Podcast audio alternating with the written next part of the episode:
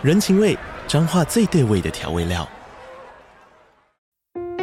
人，你在这端，我在那端，各自忙碌又相互牵挂。情，街角的吵杂声传递温暖与思念。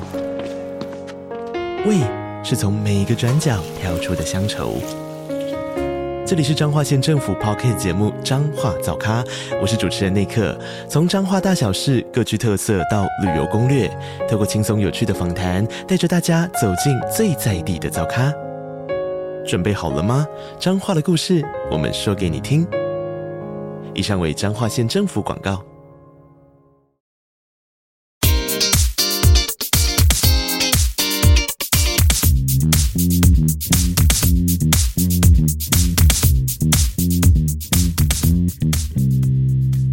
嗨，大家好！嗨，大家好！欢迎来到今天的四位杠杆，我是米克，我是 Michael。哇，我们今天又来礼拜一上架之前，礼拜一录，随时都可以录，非常的勇敢啊！即兴演出，没办法，因为我们昨天去露营，舒服，非常非常的愉悦。嗯，建议大家就是，如果你觉得在都市里面太压抑的，都可以去露营一下。对。接触大自然是有益身心灵啊，没错。嗯，不过如果要去露营区的话，就是呃，那个该带垃圾要带一带，对，这个非常非常重要，不要乱丢烟蒂。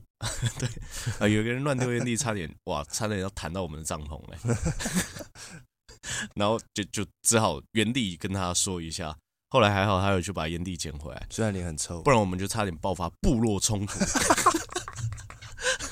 直接把野猪骑士给抠来，野猪骑士来喽！我们我们要延续前前几个礼拜跟大家聊一个话题。前几个礼拜其实有跟大家聊过一个东西，叫做自我实现的预言啊。这个到底在预言什么呢？我们来简单做个前情提要。好，就是人会对他说出来的话，就比如说我我觉得我是一个什么什么样的人，嗯，那为了要满足自己心里面的自恋的话，你会想要去实现这件事情，对。好，所以比如说，假设我我我是一个女孩子，我说啊、呃，那个全天下男人都不是一个好男人，对不对？就是全天下男人都是烂男人，都是渣男，都是渣男，都是废物，嗯、都会骗人。好 那他很有可能，他去找到的对象都是属于这种，因为他要自我实现，嗯，因为他要自我实现，这是一个很很可怕的的怎么讲过程。但今天要聊一个。比较特别的，不是自我对，不是自我的预言，嗯，是另外一个效应，叫罗森塔尔效应。嗯、哇，罗森塔尔效应，这听起来很很听起来很帅，听起来很帅啊，蛮牛的，很像是那种青眼白龙里面会出现的东西。然后这个到底在讲什么呢？他是说，所谓的命运就是这样的东西，什么东西？我们那些不太积极的自我预言，常常最先来自于别人对我们的预言。所以心理学有个专有的名词，就叫罗森塔尔效应，嗯，啊，也可以叫皮格马利翁效应了。嗯，那皮格马利翁效应是因为皮格马利翁是古希腊一个国王，然后他性格很孤僻，喜欢独居，所以他非常寂寞呢，用象牙雕刻了一个美女，好色，好色 啊！但重点是还爱上了这个雕像。好，那祈求爱神呢，给这个雕像生命，那爱神就被他的诚意感动了。所以答应了他，所以皮公皮格马利翁就得愿所偿，娶了个雕像美女。呃，这个 非常非常奇妙的故事，好色的故事。所以这个名词的最终意思是，如果你对一些人赋予强烈的期待，这份期待就会奏效。这个叫做皮格马利翁，或者叫罗森塔尔效应。嗯，所以我们再讲一次，你对一些人赋予强烈的期待，这份期待就会奏效。嗯，好，所以。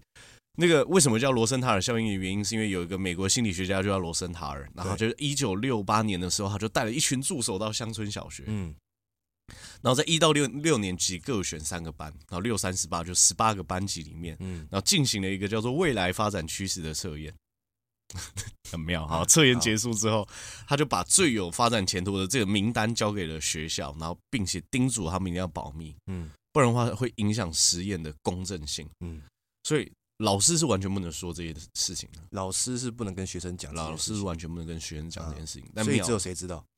呃，只有你说知道什么事？知知道这件事情的那个结果？呃，只有老师跟学校校方，对对对，知道这个结果。实验的那个，还有实验那个人，对对。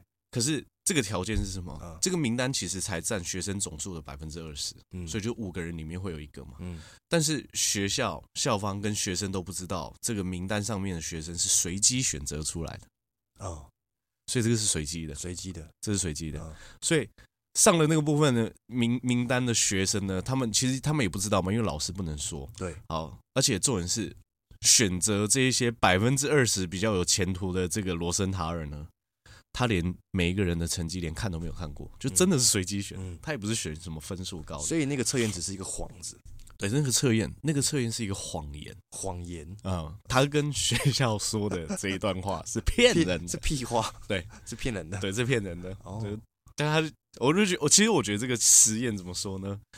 呃，我觉得这个是一个蛮可怕的实验，说实话，哦、是因为他用了一个实验去改变很多的人生。好、嗯，但这个题外话，我们先来讲一下。八个月后，情况就开始有一个很奇妙的改变。啊，这些在名单上的学生成绩有了显著的提高，而且性格更外向，然后更有自信心，然后求知欲还变更强。嗯，所以这个结果就叫做呃罗森塔尔提出来就叫权威性谎言，因为他对校方来说他是权威嘛，我是心理学家。但校方对学生来说也是权威，所以当你把这些哦，这些人是最有前途这个谎言告诉那个实验对象的时候，结果这些学生真的就满足了他们的期待，成为一个有前途的人啊啊、哦哦！这是一个很了不起的实验，而且呃，问题来了，学生为什么明明没有完全不知道这件事情？对啊，学生不知道这件事情，为什么他们还会有明显的改变？啊、嗯，而且这种是老师也没有跟他们说嘛？对，那他们。为什么会改变？啊、我觉得这个很妙，是老师们一定会透过情绪跟态度会去影响他们，因为老师知道哪些学生是特别的。嗯，就是如果说，呃，我觉得这个是怎么讲？人一定会去出现的一个心理机制啊。如果说今天是我自己在带班级，嗯，班级里面就是有五十个人，对，然后浩浩荡荡的一个什么知名的心理学家说要来我们的那个做完实验之后跟我说，这一群孩子最聪明。那我在教他们的时候，哪怕他们成绩差，我也只是觉得说。或许是这样的教法，他们不理解嘛？你换一个做法，说不定他们就懂了。因为他们本来就天资聪明，当然，他们本来就天选之人，所以你就觉得说啊，就算他出错了，就算他表现不好，这可能也只是暂时性的，或者是他不是因为他不聪明，所以才这样子，所以态度就会不一样，态度就会不一样。所以这个是完全展现在一个人的态度跟一个人的情绪里面。所以。你你也有很多人都会讲另外一个问题嘛，就是啊，那个或者是说父母会问说，我我我都会跟我孩子讲啊，就是我我明明就对你有这么多期待，为什么你还是没有办法成为这样这样这样这样的人？嗯，对，这个是这个也是跟态度跟心理状态有很大的原因啊，就是呃。小孩子在当你就是你在跟他沟通的时候，当他当他发现他只有在表现很烂的时候，他才可以吸引到你的注意力。啊，这个就叫做透过态度去塑造别人。嗯，就只有你很差劲的时候，我就会跳出来说，对你确实很差劲，所以我就会一直很差劲。嗯，因为差劲会有被关注的，对，被关注到。嗯。然后你就想，就是这个就是一个很很很扭曲的状态，所以我觉得，如果你自己是为人父母，或者你在当别人主管、当别人老师的话，你一定要尽可能去对这一些人投以比较正向的期待。嗯，因为你对他投投以负向的期待，你会发现一点帮助都没有。就是你一直骂他，你也在自我，你也在自我预言、自我实现。嗯，没错。你这个废物，对。我怎么隔壁的家孩子怎么这么好？怎么生出你这一颗废物？生一颗贡丸都比生你更好呢？我们就是这样，完蛋，他就是废物，他就变贡丸，而且是新竹贡丸。不行，可是有没有反过来，就是骂一骂，结果他变变超超强，他反而不是废物这样？我我觉得这件事情是怎么说呢？就是如果你是权威，你对别人投向一个期待的时候，你当然是有一定的几率。不会实现你这样子的预言的原因，是因为最终你说这个人很烂的这个，比如说我们讲叫 B 先生啊，你说 B 先生很烂，但是我觉得最后的关键还是这个 B 先生对自己的期待是什么？对，如果你是他的权威的话，你的话一定会对他有很大的影响。对，但最终要怎么决定自己人生走向的人，我觉得回归到最后还是自己。所以我觉得这这个讲罗森塔尔效应最重要的事情是，如果你今天发现你是一个有资源的人，你是能够有影响力的人的时候，我觉得尽可能要对身边的人投向正向的期待。对，嗯，因为这个，我觉得这个就是在思考事情的时候，如果有做一件事情是没有什么缺点，嗯、但是有很多优点的话，嗯、你应该都要去尝试，对，嗯、去这样执行。哎，那我有想到一个问题，嗯，那、啊、如果两个权威，嗯，然后都对同一个人说，一个说你这个废物，你就是个废物，嗯另外一个人跟他说你是个天才，你就是一个天选之人，那到底谁的预言会实现呢？这个我。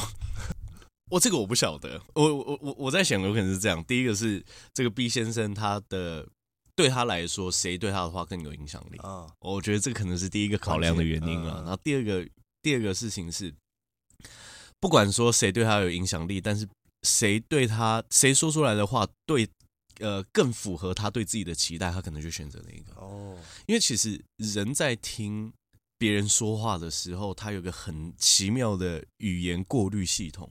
人基本上只会听到自己想听的，对对吧？哦，所以一个权威对我的期待很满足，我自己对我的期待的时候，我就会想要听，就认同了。对，嗯，说不定这个人对我影响力还变得更大。嗯，可是如果这样子，他对自己的期待是负向、负面的，那那那 那怎么办？啊，对我就是个废物。我觉得这个，我觉得这个就是很很，我觉得我有时候在工作的时候，我都会觉得怎么讲？有时候会发现，其实我是一个蛮感性的人。为什么？因为你在赞美一个人的时候，你在称赞一个人，就我就觉得这个人做的很好。对，而且他有显著的改变。可是，比如说你赞美他，就说啊，没有，我真的是没有那么好。你就觉得说很可惜，很可惜啊。嗯，就是很多人是值得在情绪上、情感上都对自己好一点。嗯，那很多人是连赞美或者是别人对他的期待，他都觉得太重，他没办法拿起。啊，我就觉得很可惜啊，因为其实就是我我自己是认为，我从小到大在性格上、在想法上都改变很多。是。因为因为大家都知道，就我读过资源班，又又被大家排挤嘛，不会洗澡。可是可是我觉得我长大之后改变很多，我就会对很就无论一个人坐在我面前，他的起点很低，我也会对他觉，我就觉得说，每个人的改变空间是很大的，对，是值得。给予这样的期待，可是有些人并不这么认为。没有，就我就是很烂，我没办法改变。所以为什么说最后的关键还是回归到自己身上？因为如果你一直在自我批判的话，别人给你再多赞美，你，你我觉得这个影响也不大了。嗯，所以我们的我们的粉丝，我们的听众应该要先学会接受赞美，跟赞美自己，对不对？啊，没错，没错，没错，蛮重要的。要不要来发起一个那个那个赞美运动？赞美运动。我觉我觉得呃。我我自己是一个喜欢赞美别人的人。嗯、第一件事情是，呃，我觉得这个是同理心。对，我当我发现我自己得到别人的欣赏，嗯，跟肯定的时候，嗯、我会觉得很有满足感，嗯、我就会尝试用这样的方式去欣赏跟。嗯呃，赞美别人，然后因为也会说出来嘛，也会说出来，让别人也感受到这种满足感。哦、只是赞美的原则是不能太超过，我觉得这个是要拿捏。太超过？太超过的意思是八分的东西，你硬要讲十分，这、哦、就是超过。超过，嗯，因为我觉得赞美也要，就是你你都要讲的刚刚好。嗯，你一直让一个八分的人认为他十分，看这个人认知能力会出问题。哦，确实，嗯、对，确实，嗯。或者啊，我们不要讲八分讲十分啊，因为有时候这个是技巧性。我们，讲五分五分的东西你讲十分，这种就 too much 太超过了。嗯、我觉得把握好这个原则，就是你你不要讲太超过，就是你要就是你看到什么就讲出来，你看到什么优点。而且我也不觉得这个叫做赞美别人，有时候你就只是发现了别人有一个特点，然后你把它描述出来，陈述一件事实，在别人啊那种感觉就是被赞美哦。我觉得这个就是用很中立的态度去面对人事物，嗯，就你觉得好你就说，你觉得坏你就说，你觉得对，我觉得这个就是成为一个有影响力的的人的过程，嗯，勇于发表自己的想法，跟你可以用尽可能不偏不倚的态度去观察很多事情，就像是呃，我们昨天去露营，然后我我们前几天出发前就买了一个烽火台嘛，啊，四百五十块，L 号的，哇。很棒啊，很棒，然后再加上一个防火布，不到一千块，嗯，九百多块吧，嗯、可以在大自然里面，嗯，有月亮，有星星，嗯，然后双声道蓝牙喇叭，然后在星空下，然后烧着火取暖，对，然后还有山上大自然的气息，好，完美，这个这个有一说一嘛？你觉得好，你就是去描述。那这个这个为什么会讲这个的原因，是因为你客观的去描绘任何一个人事物的时候，你会发发出这样的影响力。对，所以我觉得这个所有事情都是需要去练习，就是对身边的人投予正向的期待。然后，甚至你觉得身边的人不不不不向你投投予正面的期待的时候，我觉得你自己要对自己有这样的信心。嗯，我昨天晚上在看一个 YouTube 节目的时候，就主持人采访一个，我在看《超派人生》，采访一个那个应该是在 Facebook 早期早就很早期的第一代就很多人追踪的人，他就是他就是他就是谁忘记了，反正他就中风，在三个月前，嗯，然后他好了之后，他就说。烂就烂了，然后就是慢就慢，嗯，但是他接受，他也喜欢这样的自己，嗯，我觉得这个是很重要的事情，嗯，哦，他接受每一个阶段的自己，我觉得，呃，因为他有讲他是心路历程啊，如果大家有时间的话，也可以去看，嗯，我觉得接你，你不一定要很大力的去赞美自己，因为你没事，你也不会。真的对哦，忽然就啊，照镜子说你是最棒的。呃，我们我也没听到这样子。陈插学，就是我我们不会每天都这么做，好，但是就是，哎，我们刚刚讲出来就是么想应该是说，是不是就是就人生的过程当中，一定会有很多的正面跟负面啊，没错，思维嘛，没错，就是你你不用一直强迫自己，就是哇，我一定要很正面，很正面，很正面。我觉得接受也是很重要的事，就你要接受你现在的状态，接受就可以，负面就负面了，负面就负面。那或者是说，你你有一个地方的能力，就是不急于别人，我也觉得不用去太嗯介意，就接受这件事情就好。没有人在奥运会每个项目都拿金牌嘛？啊，哇，这个举例很赞。对啊，对啊，找到自己的项目，擅长的项目嘛。对啊，对啊。那或者是说，你也可以不用拿金牌。对你来说，如果这个项目对呃糊口饭就足够的话，你只要满足就 OK 了。我觉得，我觉得只要接受自己程度很高的人，其实都不太会想要去跟别人比较了。嗯，就对我来说，假设一个月赚一二十万就叫很足够的话，我就不会每天去想说，哇，看，你看，去看那个，哇，一个月赚他妈一两千万的，你你你不一定每一个事情都一定要做到这么紧绷才可以，叫做体验完人生嘛。真的，对啊，嗯，就是我觉得不要太焦虑。然后这个在币圈叫 formal 嘛。就是你的，就你会担心你错过了什么什么东西，这个就是 FOMO。所以我担心错过行情，对，我担心错过这个大波段，就是 FOMO。很多人人生不是只有在投资上面会 FOMO，嗯，对，我就是讲这种叫就是追高杀低仔啊，嗯，啊，就是 FOMO 仔。很多人对自己在现在的人生方向上也会有这样的情绪。我看那个人做这个东西变得好棒，那我也想要去做做看。我看那个人做这个东西变得好棒，我也做做看。为什么会有这样的感悟呢？因为我之前就是 FOMO 仔。哦，真的假的？什么时候？嗯，就我觉得我在很年轻的时候啊，就我觉得看到这个东西很不错，那我就做一下；哎，看到那个东西很不错，我也想要尝试一下。嗯，就是我觉得坚持的时间不够长。